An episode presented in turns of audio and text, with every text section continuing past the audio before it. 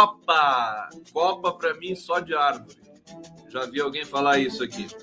Bom, sejam bem-vindos, começando a nossa tradicional live do Conde, mas com o motivo da Copa do Mundo, assim, só para a gente brincar um pouco e encher um saco um pouco desta Copa, desse, desse bando de jornalista pelego que rasteja para os patrocinadores da Copa. Então, vocês vão ter isso aqui.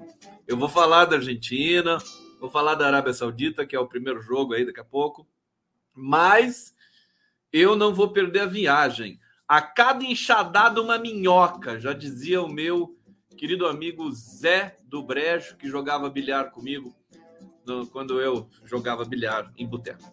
Né? Eu não faço mais isso hoje, infelizmente. É, e vamos, vamos nessa, né? E vamos falar das coisas também do Brasil aqui e tal. E sabe que eu fiquei muito preocupado, gente? Fiquei preocupado com, a, com essa cirurgia que o Lula fez. Pra qualquer coisa que acontece com o Lula, a gente fica, né, preocupado. É, é que nem um filho, um pai, uma coisa assim. Como é que faz uma cirurgia sem me avisar? Né? Vocês não se sentiram assim? Eu fiquei, eu fiquei indignado. É claro que eu tô brincando, não dá para avisar todo mundo, né? Mas é, fiquei preocupado porque assim é uma, é uma cirurgia parece que super simples, mas o pós-operatório tem que ter cuidado. E o pós-operatório, o Lula não pode falar, né? Não pode forçar a voz.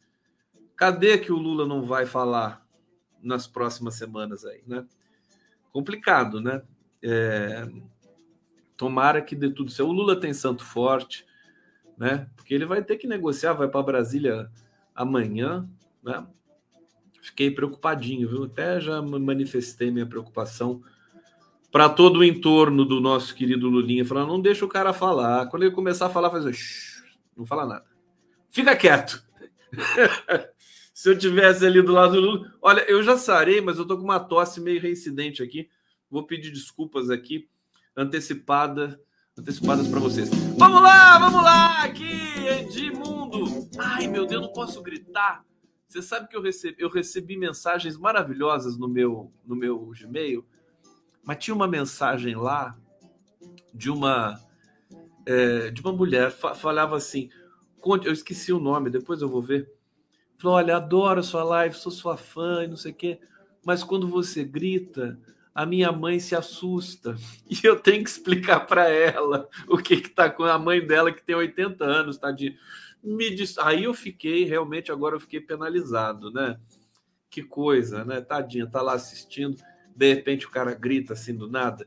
Que coisa, eu vou tentar me controlar, tá bom? Vou tentar me controlar. Fiquei, fiquei super, super chateado com isso aqui. Que assim. Tadinha, já pensou? Mas olha, às vezes é bom para dar uma ligada, né? E tal.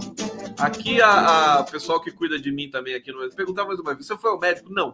Eu, eu, tenho, eu tenho medo de médico, viu, o, o, o Edna? Eu não teve necessidade, sabe? Tem necessidade. A gente pé, já tô bem, já. Fiz o, comprei o teste de Covid, não tinha nada, sabe? E aí a gente vai tocando a vida com, com, com remédio caseiro e tal. Né? Se acontecer uma coisa grave, eu vou. Né? Edmundo Gouveia, Condão, Edmundo sou eu. Grande Edmundo, obrigado, querido. Aqui o Robson Silva está falando, a Janja fala pelo Lula, é óbvio, a Janja vai ter que falar tudo agora. Vai lá, Maurício R, calma, que tem 60 milhões de vibrações positivas. Eu acho que tem até mais, viu? A Sandra Raposta também fiquei preocupada. Aqui, Hélia Marques. Oi, Conde, boa noite. Fico preocupada, não. Estamos em corrente de oração para o Lulão. É, aqui, Marcelo Klafke. Cada enxadada é uma minhoca, era um bordão do Juarez Soares. É mesmo? Olha que legal. Conheço o Juarez Soares, jornalista esportivo, né? Achei excelente a descrição. Bom, vamos lá. É, vou, vou cumprir o prometido. Falar rapidamente aqui da Argentina, Arábia Saudita. Você sabe que eu converso com meu filho sobre futebol, meu filho sabe tudo, sabe escala, as escalações de todos os times. É uma coisa maluca. O Pedro, né? 14 anos, craque de futebol. E é, ele, ele me contou uma história muito bonitinha do, do Messi, né? Aliás, olha só como é que tá o pé do Messi.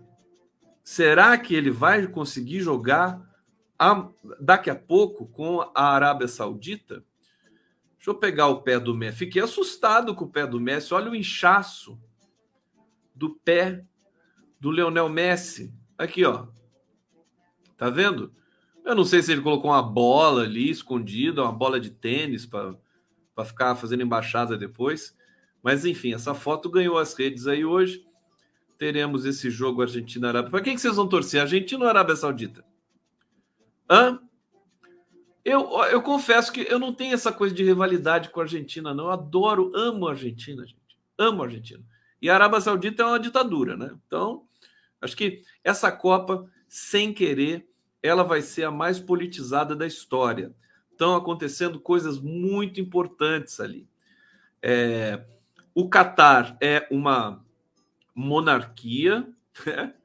é, tá, é, a mesma família é dona do Catar há mais de 100 anos, é, e eu acho que eu acho uma grande hipocrisia o capitalismo e supostas nações democráticas e a FIFA como uma suposta federação internacional democrática de futebol, quer dizer, não, não coaduna, não sabe, não, não, não, não dá conexão ali.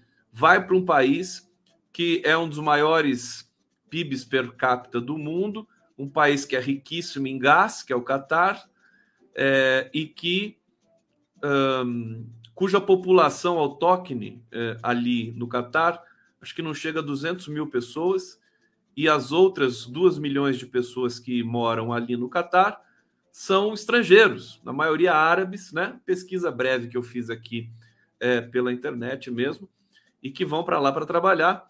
Nós, nós sabemos que na construção dos estádios muitos operários morreram por falta de segurança. É, existe muita desigualdade no Catar. Engraçado que a Globo agora fica tudo, tudo é lindo, né? Tem problema nenhum, não pode falar, editorialmente é, é proibido falar. Você não pode criticar o Catar, você não pode criticar a Copa do Mundo, afinal tem patrocinadores, tem o Itaú, é? tem a Volkswagen, o que mais que tem no patrocinador? Tem cerveja, né? Ambev. Então não pode falar nada. Eu falo, desculpa gritar, dona Cutia. Eu vou gritar aqui mesmo porque, sabe, eu fico indignado e não posso perder essa característica. E aí, quando eu gritar, então, por favor, acorde a dona Cutia ali, que eu não sei o nome dela, não é essa, eu sei que não é esse, mas por enquanto eu vou deixar assim com vocês. Sabe? Então, assim, eu vou falar a temporada da Copa, serão aí quantos dias de Copa do Mundo? 30 dias?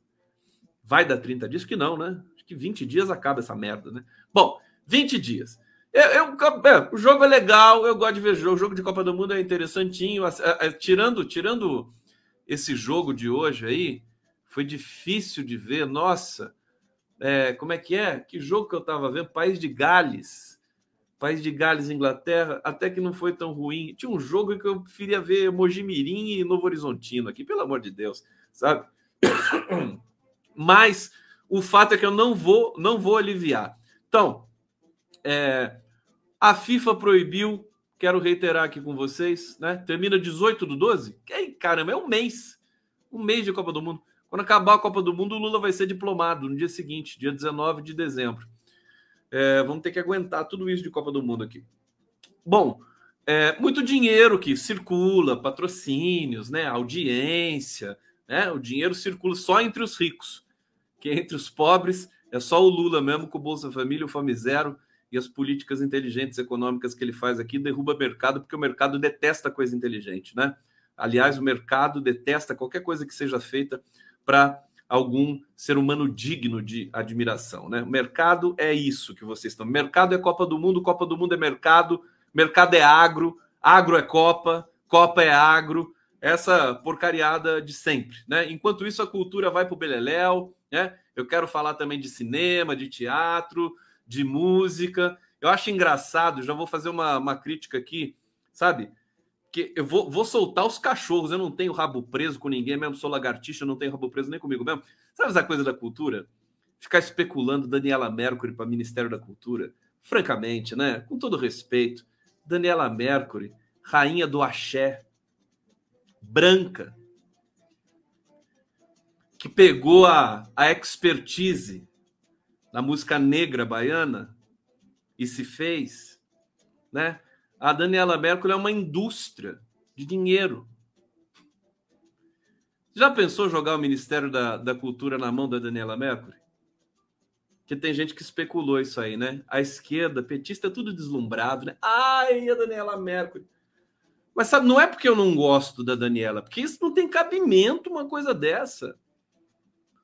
Tem, tem que ser uma pessoa que tenha conexão com o povo pobre desse país, não uma indústria fonográfica de direito autoral, sabe? É a mesma coisa de botar um sertanejo lá. Então, tem muita baboseira também nesse debate aí de, sabe, negócio de transição. Fico meio, fico meio puto com esse negócio aí, mas não tem problema. Imagina o Mano Brown. Mano Brown, cara. Agora, tem que pegar alguém que saiba, que saiba pilotar o ministério, que saiba organizar, delegar, que tenha sensibilidade, sabe? De ver, de financiar a cultura para os mais pobres. Não é essa, não tem, tem que ter todos os segmentos ali contemplados, mas sempre priorizar os mais pobres. E aí eu vejo algumas especulações elitistas assim, eu fico, olha, de bode mesmo com esse negócio. Vamos ver, eu acho que o Lula vai ter inteligência suficiente para é, é, ponderar e é, equalizar a composição desses ministérios aí. O Lula está chegando de novo. Pena que ele vai ter que ficar quietinho nas duas próximas semanas, né? Porque se abusar, viu? Tô preocupado mesmo. Você faz uma, uma intervenção nas suas pregas vocais, que foi o que o Lula fez. É, se você forçar no pós-operatório, você pode ter um problema mais grave depois, né? Você já pensou? Não, não pode acontecer isso. Eu não sei porque que, sabe, faz coisas de surpresa assim. Mas vamos lá. É, é, o seguinte, eu ia falar da, da Copa do Mundo. Vocês sabem que eles, a FIFA proibiu de os jogadores queriam usar uma braçadeira com as cores LGBTQIA+, para combater a homofobia. A FIFA proibiu. FIFA proibiu. E a FIFA avisou: nós vamos multar quem entrar em campo com a braçadeira LGBTQIA. Ora, ora, ora, os times e a princípio eram times específicos, Inglaterra, Alemanha, é, não me lembro mais os outros times que as outras seleções que queriam entrar com a braçadeira, né, para combater a homofobia no, no mundo. E eles disseram, as seleções disseram assim: nós vamos pagar a multa e vamos entrar com a braçadeira. A, quando a FIFA viu que hum, eles não iam arredar pé de entrar com essa manifestação, eles falaram: então a gente vai dar cartão amarelo. Olha que covardia da FIFA, que entidade vagabunda essa FIFA, que vergonha, sabe? E eles ficam ali achando que estão fazendo bem para o mundo. E eu acho que tem uma coisa muito importante também que a Helenira Vilela me disse hoje. É, não, não confundir né, a corrupção dessas entidades, dessas grandes é, grifes, né? Nike, é, trabalho escravo da Nike, tudo isso que está embutido ali, é, montadoras brasileiras, patrocinadores brasileiros, Itaú, né? Alguém sabe o lucro do Itaú na última, na última medição, né? O Itaú tinha lucrado acho que 25 bilhões de reais num trimestre. Era uma coisa assim estratosférica, né? Dinheiro que vai para quem? Não vai, só vai para os donos do Itaú e para mais ninguém. E para os acionistas, né? É brincadeira? É, bom, é, o, o que o que está tá em jogo ali, né? A gente assiste a tudo isso. Agora, não confundir com islamofobia. Não, não, eu acho errado, né? Enfim, não preciso nem dizer isso, né? Islamofobia, você dizer assim, ah, esses árabes aí não tem. Não é isso, né? É uma outra questão que não tem nada a ver. O Islã é maravilhoso. Eu acho até essa, essa crítica que se faz aqui, a boca pequena e tal, do, do, do da, daquele da, da burca, né, que protege o rosto das mulheres, é tradição deles. Eu acho que, a, que o debate sobre a burca não pode ser tão fulanizado assim, né? Eu vejo, eu acho que tem tradição. Por que, que você não anda sem camisa? É tradição. Você tem, isso é mil, dois mil anos, sei lá quantos. Essa coisa da, da burca que se critica pelo mundo afora, o mundo ocidental afora, eu acho uma, uma covardia, uma ignorância. Acho que tem que discutir dentro, dentro do, do da, da, questão cultural. Né?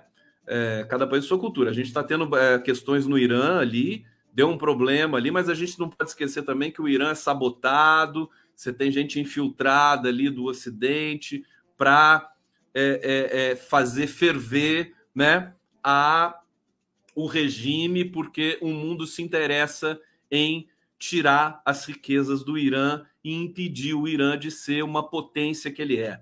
E outra coisa, os jogadores do Irã que tomaram uma surra da Inglaterra, né, hoje, 6 a 2, eles não cantaram o hino nacional do Irã na hora que tinha que cantar como forma de protesto também. Eu acho assim, Copa do Mundo é hora de protestar contra tudo, contra a fome, sabe?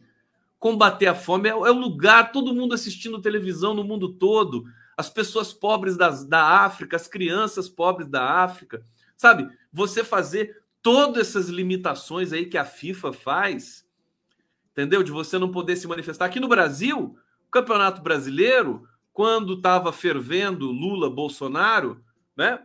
As pessoas não podiam entrar no estádio, por exemplo, com uma faixa do Lula, uma camiseta do Lula. Agora, de Bolsonaro podia, né?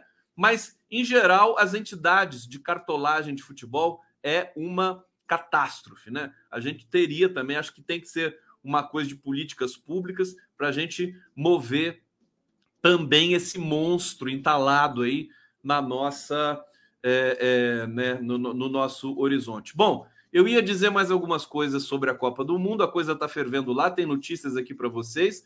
A Argentina vai entrar em campo com. Deixa eu ver aqui, deixa eu ver. Deixa eu ver o nome aqui dos jogadores. A Argentina vai entrar com Lautaro Martinez. É o goleiro? Quem que é o goleiro da Argentina? Di Maria. Não, esse aqui é o ataque. Emiliano Martinez, o goleiro. Otamed, Cristian Romero, Molina Cunha, Paredes. Paredes é aquele cara que fica no meio de campo, não deixa ninguém passar, porque ele é uma parede, né? Papo Gomes, Depou, Messi, Di Maria. Meu filho, eu gosto do Di Maria. Lautaro Martinez é o atacante, que deve ser irmão do goleiro, será? E aqui, é, os nomes dos jogadores são fantásticos. Né? Nomes dos jogadores de Copa do Mundo é um, são um capítulo à parte, né? Olha só a Arábia Saudita, eu não vou conseguir pronunciar, né? Al-Brican, não, desculpa. Al-Ovais, no gol. Al-Amri, Al-Bulayi, Al-Sharani, Al-Burayak, Cano, Al-Faraj, Al-Malki, Salem al-Dawazari, al-Shri e al-Brican. Gostaram do meu, do meu árabe? Tá bom? Desculpa, gente, eu sei que tá, né, tá, tá engraçado isso aqui, né? Deixa eu ver o que vocês estão falando aqui. Calma que eu já chego lá, calma que eu já chego lá. Daqui a pouco tem vinheta aqui para vocês. Não fica, não fica me apressando. Fica me apressando aqui. Bom, é, deixa eu dar mais umas rapidinhas da Copa aqui para vocês. Olha, Messi estreia na Copa e tem sua chance final para ser Maradona. O craque da Argentina tenta pela última vez repetir o que alcançou o ídolo em 86. Parará, o Messi também tem toda uma mitologia, né? O meu filho falou uma coisa muito bonitinha do Messi, né? Que assim, ele falou que o Agüero, que é um jogador que parou de jogar futebol porque teve, teve problema no coração. Meu filho falou isso, eu não sabia que o Agüero, que era um jogador é um jogador argentino, parou de jogar futebol por problema no coração. O Agüero casou com a filha do Maradona. E o filho do Agüero, que é o Benjamin Agüero, é neto do Maradona, né? O menino tá aqui, ó. Deixa eu botar aqui a cara dele para vocês, a carinha dele aqui. Espera aí que ele é bonitinho, ele é novinho. Tá aqui, ó. Tá aqui.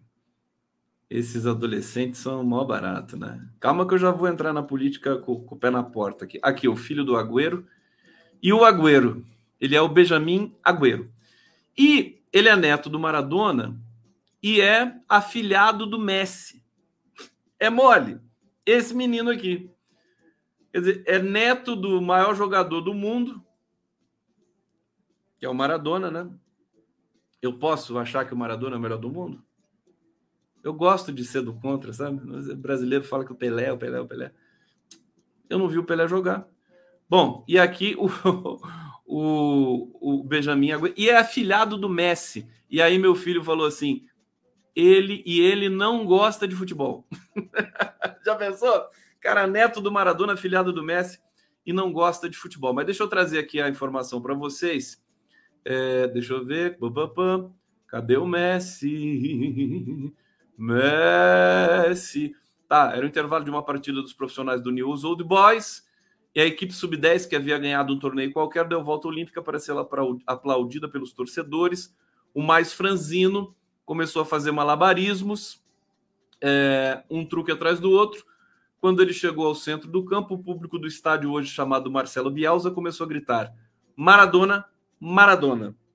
É, mas esse era o Leonel Messi, quando era é, pequenininho. Né? Aí todo mundo chamou o Messi de Maradona. Bom, um, todo, tem muita gente esperando que o Messi vá ganhar essa Copa do Mundo meio que nas costas. Né? A Argentina está com um time bom, segundo me falaram, porque eu não acompanho.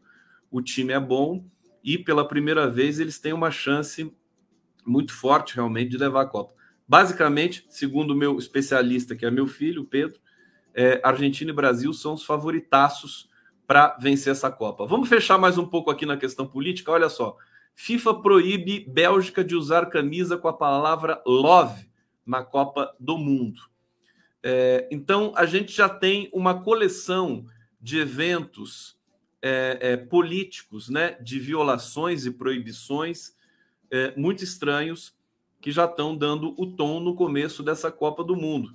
Espero que essa Copa do Mundo é, é, nos ajude a denunciar violências também promovidas aí por essa por esse abuso, né, desse, desse universo capitalista ultraliberal, né, dessas grandes empresas que é, se lambuzam com o dinheiro é, da Copa do Mundo, né? Chapéu com as chapéus com as cores do arco-íris são barrados em empate entre Estados Unidos e País de Gales. É, temos aqui também mais uma informação. Peraí, que eu quero dar todas as informações da Copa aqui antes de começar a falar da política brasileira. É, protestos, olha só que interessante. Protestos falam mais alto que futebol nos primeiros dias da Copa. Polêmica com o VAR, falhas de goleiros, desfalques por lesão, já aparecem nessa Copa do Mundo, mas até agora a faceta política é o destaque do evento. Veja, a política está vencendo, né? É, várias seleções planejaram protestos contra o Catar pelas constantes violações de direitos humanos. Eu não sei se vocês sabem, mas o Rod Stewart, é, cantor britânico, né, recusou é, ofereceram 4 milhões de dólares para ele para abrir a Copa do Mundo, ele não quis, a Shakira também não quis. Creio que os dois por motivos políticos, né? De não querer, é, é, digamos, se, serem associados a uma monarquia absolutista como o reino do Catar. Mais uma vez lembrando, sem misturar isso com islamofobia. Vamos lá, agora a política. Na live do Eu queria narrar um jogo de futebol. Não ia ser divertido? Eu vou narrar um jogo dessa Copa. Vou narrar. Pode escrever aí que eu vou narrar. Primeiro eu vou colocar a vinhetinha aqui para a gente fazer a transição. Torcer pro Brasil! Quem vai fazer o gol? O Lula. Gente, eu tô apaixonado por esse menino aqui. Esse menino é, é, lindinho demais, né? Como é bonitinho isso aqui. Bom, vamos lá. Vamos lá, vamos falar de, de PEC. Vamos falar de Lulão. E vamos falar do Nardes. Do Nardes. Um golpista no CIO. Vocês viram, vocês viram o áudio do Nardes? Viram ou não? Vocês ouviram? Vocês querem ouvir um pedacinho? Eu tenho um pedacinho aqui para vocês. Deixa eu colocar aqui, ó. Deixa eu ver se é isso aqui. Acho que é isso aqui, ó. Estimado Sartori, como eu sou magistrado e julgo muitas coisas aqui.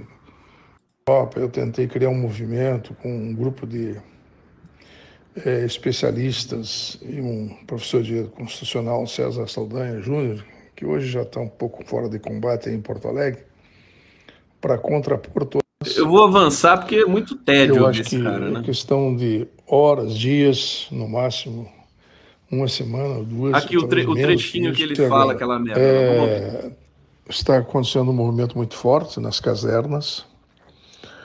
Eu acho que é questão de horas, dias, no máximo, uma semana, duas, talvez menos que isso, que vai acontecer um desenlace bastante forte na nação. Imprevisíveis, imprevisíveis. Portanto, a fala desse cidadão é para despertar o produtor rural também, porque não adianta só o caminhoneiro trabalhar Vamos perder? Sim, vamos perder alguma coisa, mas a situação para o futuro da nação poderá se desencadear de forma positiva, apesar de ser principal. Olha, isso aqui é a, a prova viva, sabe, gente? Um áudio desse do Nardes, que supostamente é formado em direito, estudou, né, fez alguma pós-graduação e tudo mais, mas como pessoas escolarizadas podem ser completamente idiotas, né? completamente imbecis ignorantes. É um pouco a síndrome que a gente vê nas pesquisas eleitorais, quando, quando a gente estava vendo. Aliás, aliás, eu não sei se vocês acompanharam, mas o Mauro Paulino, que era diretor do Datafolha, ele disse que a primeira coisa que os institutos de pesquisa iriam fazer é, depois de terminadas as eleições é é, é, fazer um estudo interno né, para rever as metodologias, os dados, os bancos de dados, para não ficarem mais expostos a tantos erros assim. Vamos lembrar que o resultado final do segundo turno foi. Foi, como é que foi? Alguém acertou o resultado final? Na verdade, eles acertaram, né? Acertaram, mas o, o, o, o IPEC deu 52 a 48 para o Lula, né? ou um pouco mais. E eu não me lembro se tinha um instituto que estava dando empate técnico, mas a rigor foi aquilo que aconteceu. Mas assim, o, o Nardes é a expressão disso, né? O sujeito faz faculdade, pós-graduação, tudo mais, e continua sendo um imbecil. Imbecil. Aliás, se você colocar realmente é, na ponta do lápis, né? Fizer uma pesquisa sobre competência competência linguística, competência é, de ordem discursiva, com, com, com trabalhadores sem escolaridade e com pós-graduandos né, das universidades públicas privadas brasileiras, né, você, vai, você vai se surpreender com o resultado. Né? É, as pessoas mais humildes são muito mais competentes do que os, uh, essa, essa, é, essa, essa elite, né? Essa elite brasileira, que é uma elite branca, que é toda essa história que a gente está cansado de saber. Então é isso. Eles se, se, se pós-graduam, fazem muitos estudos, mas é, conhecimento, é, dignidade, caráter, né? É, passa longe, passa muito longe desse pessoal. É uma vergonha muito grande. Bom, o Augusto Nardes, como todo bom covarde, como todo covardão, o que, que ele fez depois da repercussão desse é, áudio, né? Dessa fala dele. Aliás, diga-se de passagem, quem será que patrocinou essa, essa, esse vazamento do Augusto Nardes? Isso tudo está conectado com uh, essas, uh, esses atos que têm conexão uns com os outros de um setor da sociedade brasileira que já nem, nem importa mais se o Bolsonaro está ou se ele não está, né? Que não aceita Lula, que não aceita a soberania do povo, né? À frente de um país do tamanho do Brasil. O Elon Musk é um desses também, né? Aliás, o Elon Musk foi beneficiado aí por uma portaria que o Bolsonaro despachou para é, internet nas escolas públicas, né? Depois eu vou chegar nesse tema também. É, aliás, Elon Musk comprar o Twitter para desbloquear o Donald Trump na cara de todo mundo, quer dizer, isso é, é escandaloso, né? Escandaloso. Tá, tá mais do que óbvio que o Elon Musk é, comprou o Twitter para tumultuar as eleições do Estado. Por que, que ele demorou tanto para confirmar essa compra do Twitter? Porque tem alguém ali que está bancando também essa compra do Twitter. E é evidentemente alguém ligado ao Donald Trump ou o próprio Donald Trump. Porque o Twitter, para o Donald Trump, era um instrumento decisivo para ele vencer eleições, para ele vencer a eleição que ele venceu. O Donald Trump no Twitter é, é um fenômeno, né? São, eram mais de 100 milhões de seguidores, né? Uma coisa assim absurda.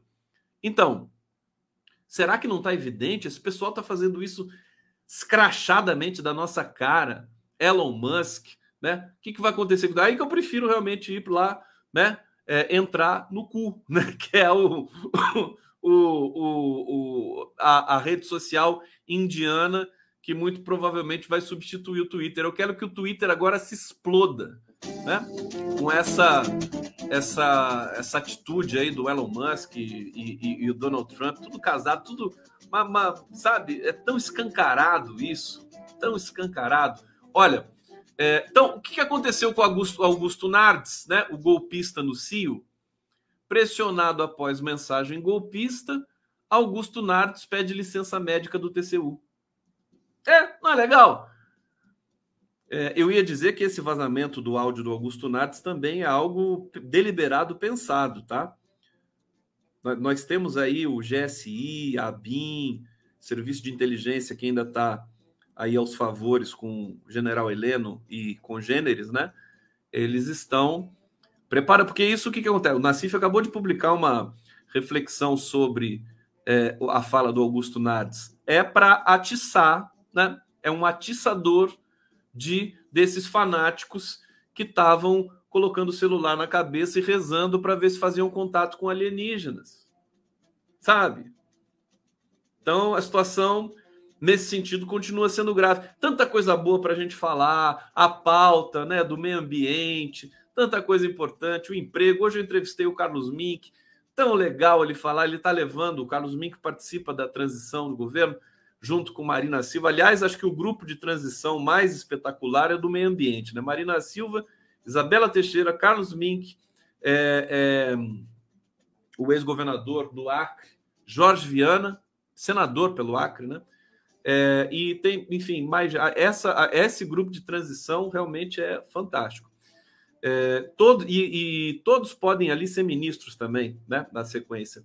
E o, o Carlos Mink estava me dizendo da do nitrogênio verde, que é uma fonte de energia poderosíssima que pode gerar é, não só uma a energia limpa, mas um emprego verde, né? Ele falou que os olhos do Lula brilharam quando ele falou dessa é, fonte de energia, né? Que é uma, uma mudança química da água, é uma coisa muito simples a princípio, né? Você não precisa de sol, você não precisa de vento para gerar energia. Você precisa de água. Aí você precisa fazer ali uma, uma operação química com a água é, para que ela se torne nitrogênio verde, tá certo? Ele me disse que o Brasil hoje, vou fazer essa digressão rapidamente, né? É, uma, uh, o Brasil está gerando 12% da sua energia. Eu falei, eu falei hidrogênio, né? Hidrogênio verde. O que, que vocês estão falando aqui no bate-papo? que, que você falou? Hidrogênio, não nitrogênio. Eu falei nitrogênio, desculpa. Hidrogênio, H2O, né? Então, da água você gera o hidrogênio verde. É, 12% da nossa energia sendo gerada por eólicas, né? por é, plantas eólicas. Nós já estamos gerando 4% da, de energia solar no Brasil, o que é um número fantástico, né? E nós ainda temos a matriz energética mais limpa do mundo, que é oriunda, na sua grande maioria, é, da matriz hidrelétrica.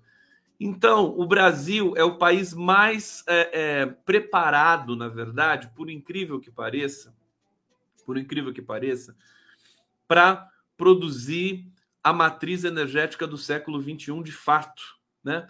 E a própria Petrobras, nós discutimos isso também hoje no nosso debate, a própria Petrobras, ela pode é, se converter a uma empresa de produção de energia limpa. Ela faz a transição, né? O petróleo ainda vai durar mais um tempo, tá certo?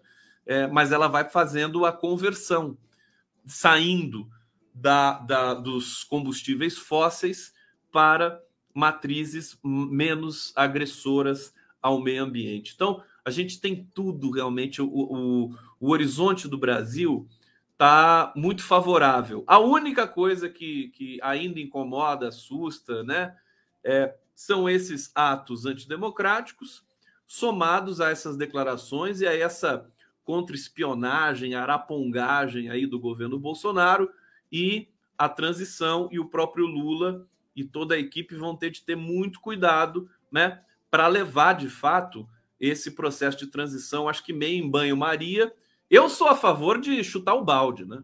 Sou a favor de chutar o balde. Por exemplo, Augusto Nardes Eu não vou ficar pegando leve com ele. É um golpista no cio.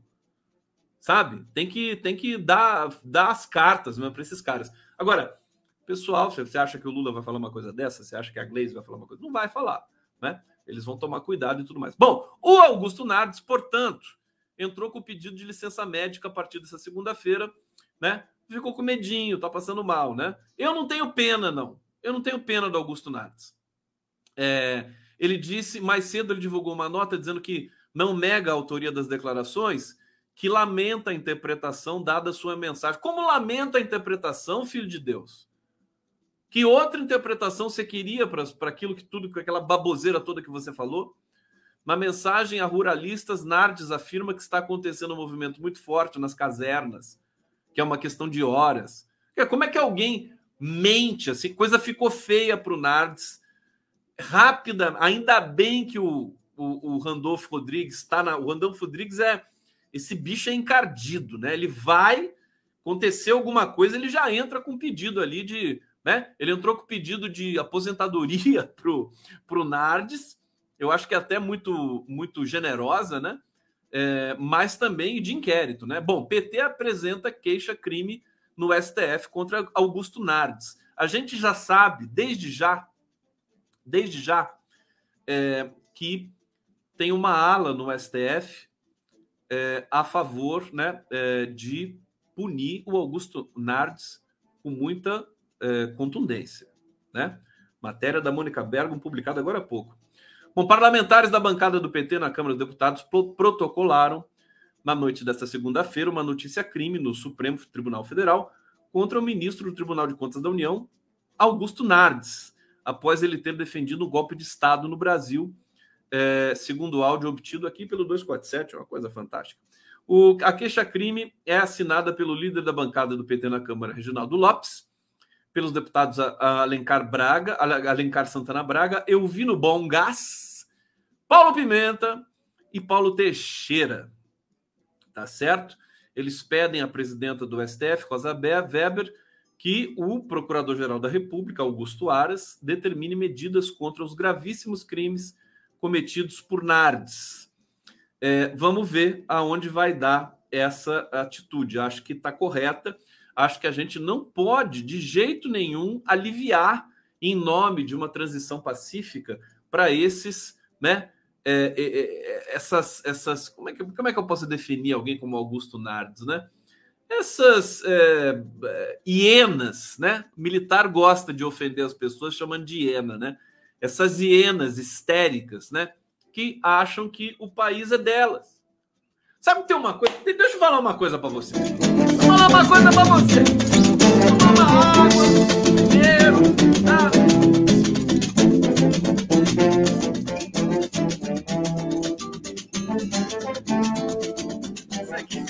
Isso aqui é muito bonitinho, né? Eu, eu, eu, eu nem me dou. É o do, do, doutor, eu vou, daqui a pouco eu vou usar uma madeira aqui pra mim, né? Não de piroca. De piroca. Pelo amor de Deus. Assim não dá. Né? Assim não dá. Então, deixa eu falar uma coisa para vocês.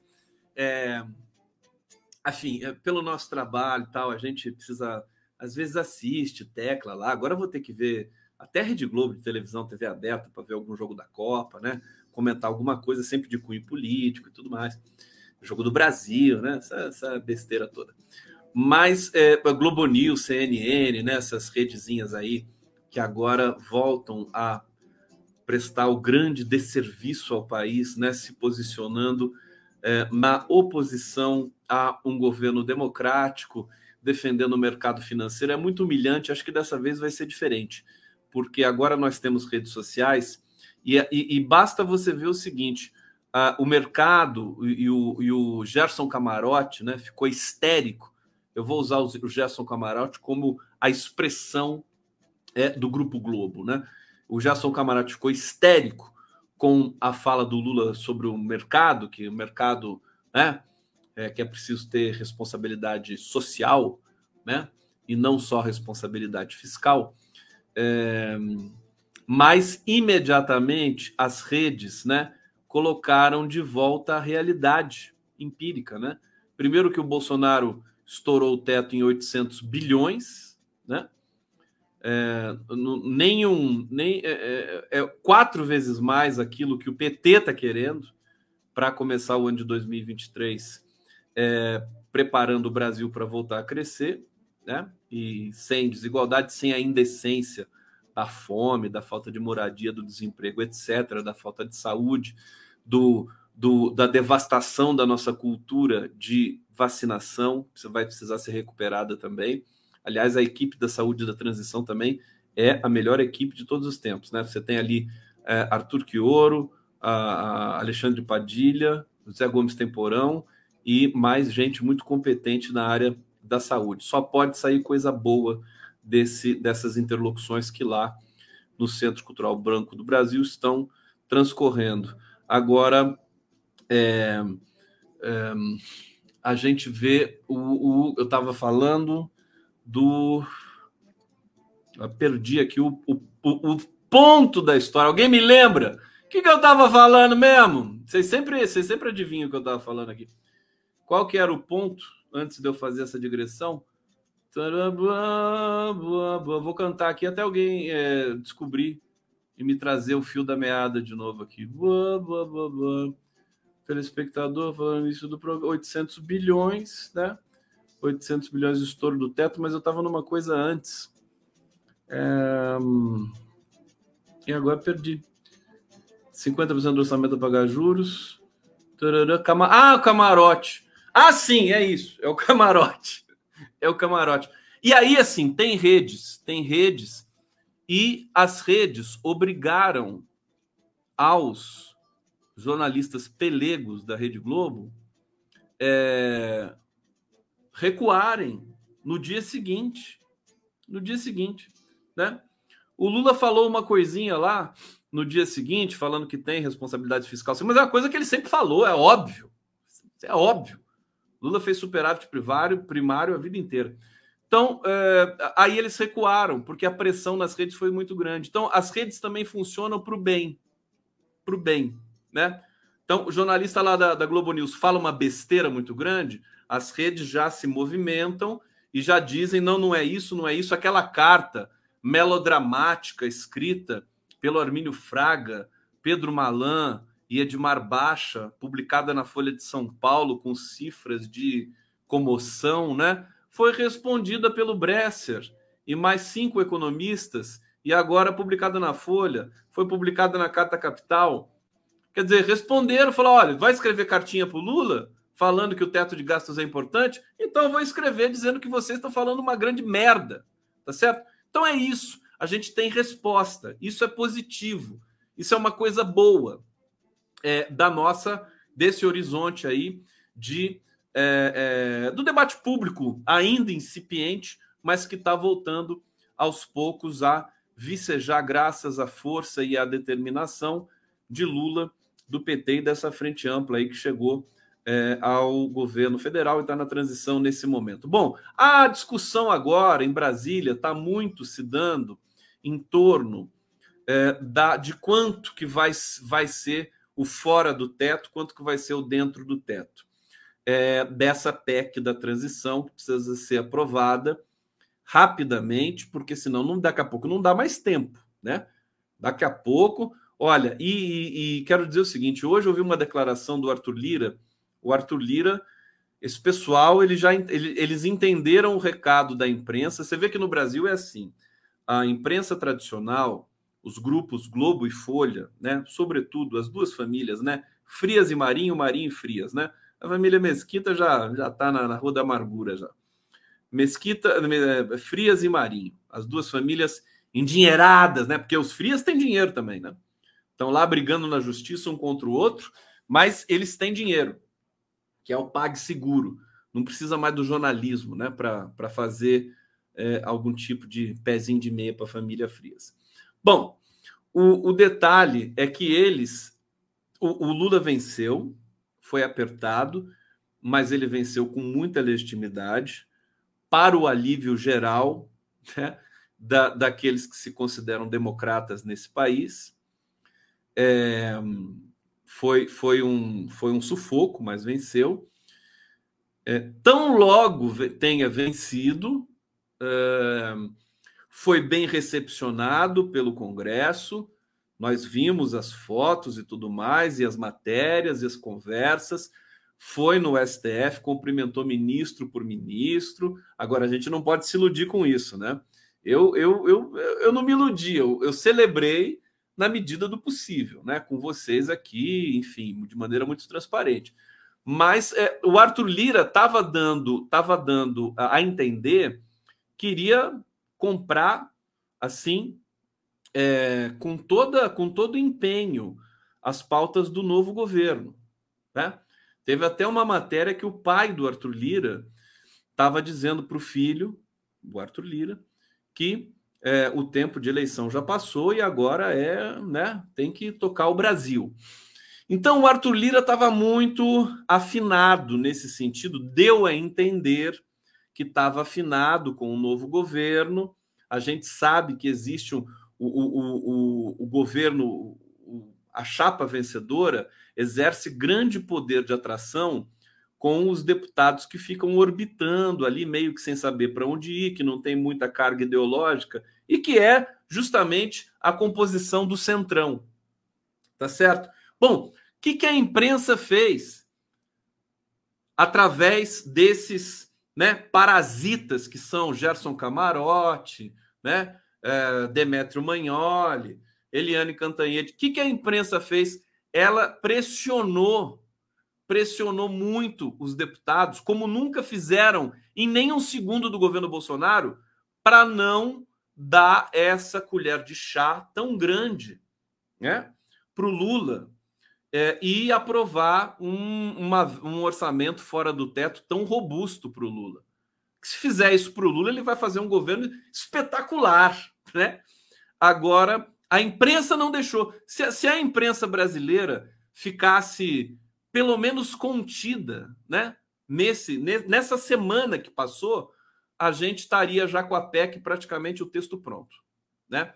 A imprensa ficou ali perturbando. Eles nunca fizeram isso com quando o Bolsonaro mandava um projeto para o Congresso. Pelo contrário, quando o Bolsonaro mandava um projeto para o Congresso, a, a, Globo, a Folha, ficavam ali praticamente é, é, é, é dando indicações para o Congresso aprovar logo. Entendeu? É uma loucura, né, gente? Vocês não se lembram quando o Bolsonaro apresentou aquela PEC eleitoreira que desviava aí 40 bilhões para desonerar a gasolina, para criar o. É, como é que é o nome? O auxílio caminhoneiro para dar o Auxílio Brasil. Tem muita gente falando que o Auxílio Caminhoneiro, na verdade, foi todo desviado para fazer os, esses protestos aí antidemocráticos agora. E ninguém vai pesquisar. Você não tem um, um, departamento de jornalismo na Globo que fala assim: não, vai lá vocês três, vão ver para onde que está indo o dinheiro do, do auxílio caminhoneiro. Porque se a gente vê caminhoneiro bloqueando a estrada, né? Na verdade, são empresas de caminhões eu vi um vídeo esses dias de um é, agricultor, alguém do agronegócio, dizendo assim, mostrando a plantação de soja. Plantação de soja estava é, começando, né? De, ia demorar acho que uns quatro meses para maturar. Aí ele falou assim: por que, que vocês acham que esses caminhões estão bloqueando as estradas? Porque a soja ainda está aqui, não cresceu. Então os caminhões estão todos é, é, ociosos.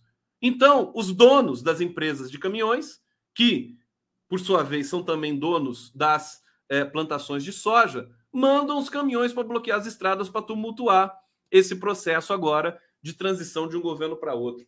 Então, meus caros, realmente é, é algo assim. É, é, Brasil não é para amadores de jeito nenhum. Né? Música. Vou tomar mais um gole aqui da minha madeira. Peraí.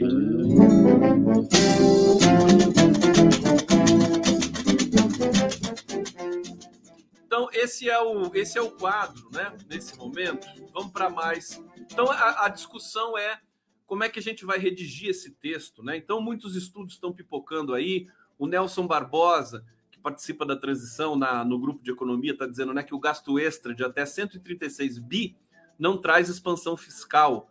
Né?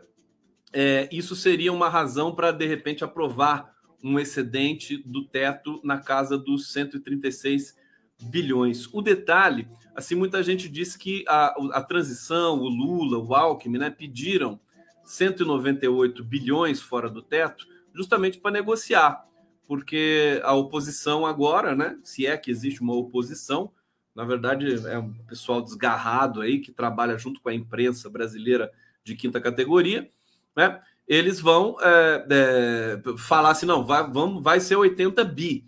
O Tasso Gereissati já ofereceu o número de 80 bilhões.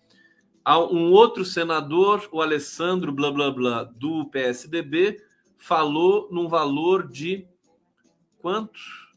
Acho que 70 bilhões, alguma coisa assim. Se, se o PT fez isso para negociar, né?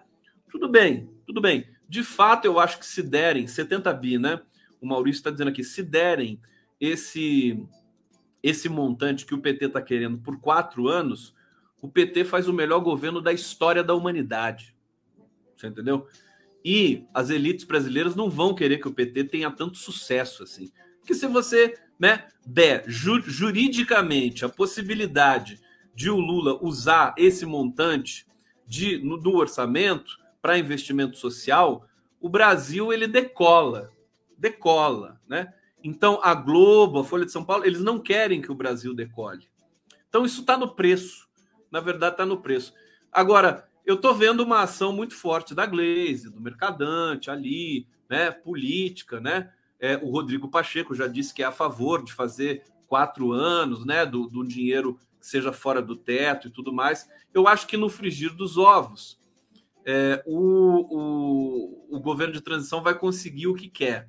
Agora, tem que andar rápido, porque hoje o Arthur Lira disse o seguinte: ele falou assim tem que aprovar logo isso aqui, senão daqui a pouco não vai dar mais tempo. Ele deu esse recado, com outras palavras, né? Não tão sutilmente assim como eu, mas ele deu esse recado, né? É, e aqui, assim, só para vocês terem a ciência dessa questão da carta da réplica, né? Carta ao presidente Lula, em réplica, a, fa, a Fraga, é, Malan e Baixa, economistas afirmam ser uma falácia ideia de que o teto de gastos é fundamental para garantir disciplina fiscal. Deixa eu só dizer uma coisa para vocês antes de falar da, da carta em si, né? Então, veja. Os economistas ultraliberais queridinhos do sistema, Armínio Fraga, Pedro Malan, Edmar Baixo, publicaram a carta cheia de comoção, né? Ali na Folha de São Paulo, e, dirigida para o Lula. O Lula até disse assim: Oh, que bom, vou ler a carta, né? Adoro que te, queiram colaborar comigo. é, agora, agora o, esses economistas encabeçados pelo Bresser, que também já foi um tucano uma vez na vida, professor da FGV, aposentado há muito tempo, considerado um dos maiores economistas do país, né?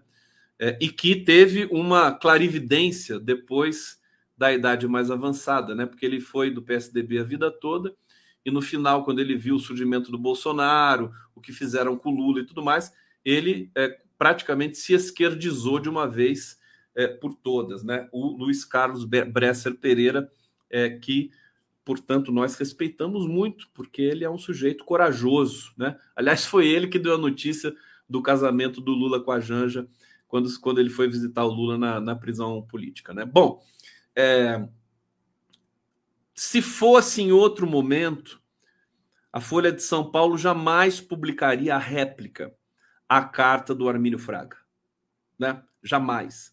Como a situação está diferente, né? Como você tem redes sociais, como você tem nas redes sociais, você tem discurso de ódio, tem muita besteira, tem. Agora, você tem uma massa crítica também muito forte, que não perdoa. Se a pessoa for racista, ela é cancelada nas redes. Se a pessoa escorregar em alguma coisa que ela fale, ela é imediatamente cancelada. Eu acho isso ótimo. Eu não vejo problema. Então, é, o caso é que, ah, se você pode ser cancelado também, você volta no dia seguinte. A, a, Eliane Cantanhede foi cancelada. Né? Ela falou uma besteira ali. O que ela falou a última coisa? Ela fala besteira a cada 15, cada 15 dias, ela fala uma grande besteira, né? A Eliane Cantanhede. Oh, eu me lembro do Pedro Bial sendo cancelado. Né? É, ótimo, é bom para a pessoa ter humildade, você não achar que é dona da verdade. Tudo mais. Eu falo cinco horas por dia nas redes sem parar e nunca ninguém quis me cancelar ainda. Por que será, né? Porque eu, eu sei o que eu falo, né? E aliás, eu né, conheço as armadilhas do discurso também. Mas, enfim, para resumir essa questão, o cenário é outro. Uh, o jornalismo é, é, convencional ele não vai nadar de braçada nesse momento no país. Nós estamos aqui firmes e fortes, atentos. Nós temos credibilidade. As mídias independentes têm credibilidade. Os comunicadores. Vai ver o Felipe Neto agora, tudo que ele fez né, para defender a democracia nesses últimos tempos. Tem mais credibilidade do que a Folha de São Paulo. Você entendeu? Então nós temos. Nós temos de acreditar nisso, tá certo?